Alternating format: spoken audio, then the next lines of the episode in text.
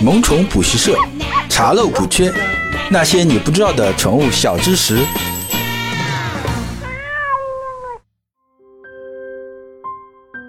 Hello，各位好，这里是萌宠补习社，我是万万两。我们每一期都会和你聊一聊和宠物相关的知识。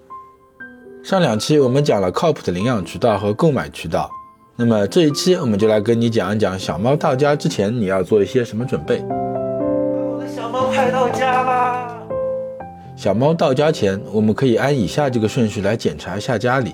首先是窗户，你家的窗户如果没有纱窗，或者是传统的尼龙纱窗，那么我建议你还是去换一个不锈钢的纱窗，这是为了防止小猫越狱而走丢。然后我们来看一下绿植，如果你是喜欢在家里种绿植的话，我还是建议你去网上搜索一下哪些绿植对猫咪有毒。其实对猫咪有毒的绿植还是挺多的，比如我们常见的百合。冬天喜欢种的水仙，这些都是对猫咪有毒的，在这里我就不一一列举了。有兴趣的朋友可以在未来 APP 里搜索“萌宠补习社”，我会把这个列表发在我们社群里。还有就是充电线，能收好的尽量收好，没事也不要拿充电线和猫咪玩耍，防止日后你会变成充电线的批发商。我见过很多猫咪咬充电线只要一秒，当然正常你不拿充电线去逗猫，猫几乎不会对电线感兴趣。最后看看家里有没有什么易碎的和比较重要的东西，都要收拾收拾好，不然你可能会在家里的某个角落看到它们的残骸。比如我一个 P 级独角兽，活生生的被我家猫咬成了战损独角兽，至今都不知道它的腿部外甲是被吃下去了，还是被它藏了起来。这样其实还是很危险的，所以什么手办啊、模型、花瓶、耳环、戒指之类的，还是都要收收好，防止被猫咪吃下去。最后就是看一下猫咪的用品是否齐全。当然，我建议大家一切从简，毕竟在激情购物之后，往往都是猫咪不太喜欢的东西。就像你在等待提车的时候，往往会买很多东西，等车子到了，你会发现买了很多东西都是多余的。这里说一说一定要准备的东西吧，比如猫砂、猫粮、猫砂盆、饭盆、水盆、猫包或者航空箱。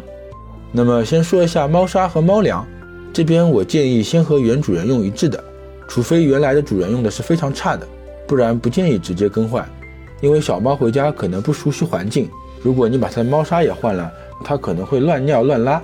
当然，这里有一些小技巧，就是你可以在把猫接回家的时候，用保鲜袋装一个小猫之前的粑粑，然后把它扔在新的猫砂盆里，之后再把小猫放进新的猫砂盆里。一来这可以让它有安全感，二来可以帮助小猫认识厕所的位置。然后猫粮的话。我不建议直接换粮，因为直接换粮可能会导致小猫不吃或者肠胃不习惯而拉稀。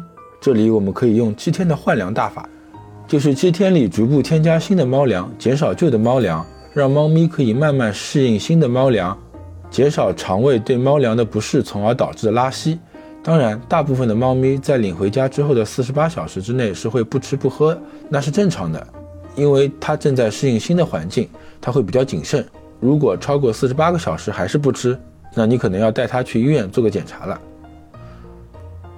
那么对于猫砂盆，我个人还是不建议新来的小猫使用顶入式的猫砂盆，因为顶入式的猫砂盆对它们来说跳起来会比较费劲。当然还有封闭式的猫砂盆，你可能要教它一下怎么进入那个门，或者一开始就把门拆了。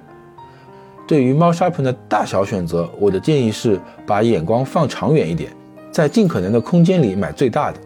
当然，猫砂盆的数量最完美的就是 n 加一个 n，代表猫的数量。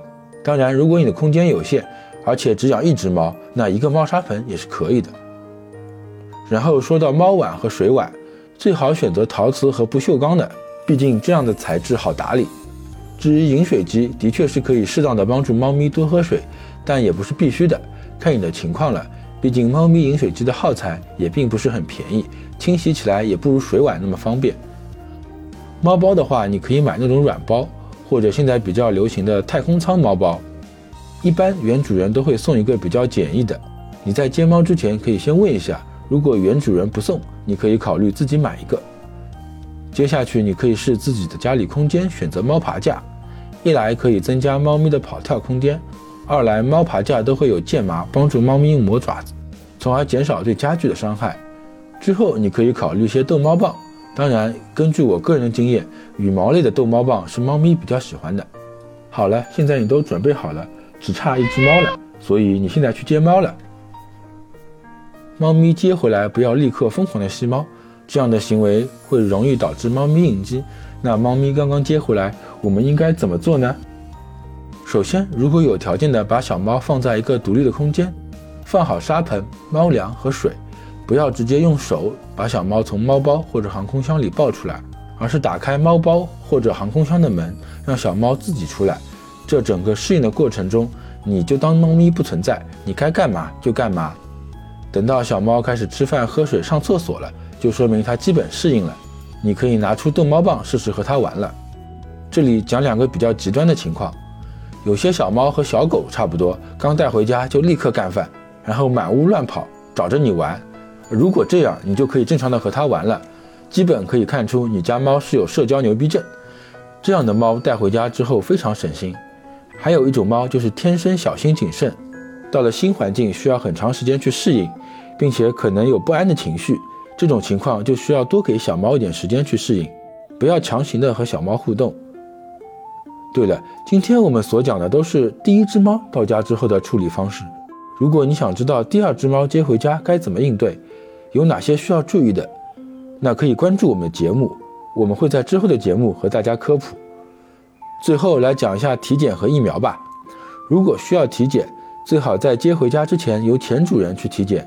实在需要自己去体检的，如果小猫精神状态良好，原主人也比较靠谱的话。等一到两周，小猫完全适应了再去体检吧。但是如果你找的是中介买猫，建议你拿到猫立刻就去体检，检查一下血常规、便检、猫瘟啊。当然，如果你是一个未婚未育的妹子，再加一个弓形虫的检测吧。疫苗的话，如果你是三月龄以上接猫的，你可以让原主人打完再去接，最好让原主人告知下打的是哪个牌子的疫苗和打疫苗的时间，方便以后到期了再去打。一般都是两到三针的猫三联和一针狂犬。狂犬的话，你家如果没有狗，或者你家猫也不出去溜达，是可以不打的。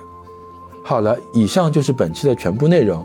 如果你觉得本期节目对你有帮助的话，可以在行车安全的情况下点击一下小爱心，收藏下本节目。如果你也喜欢猫咪，喜欢宠物，可以在未来 APP 搜索“萌宠补习社”，加入我们的社群，和我们一起聊一聊关于你养宠的趣事。我是万万两，我们下期再见。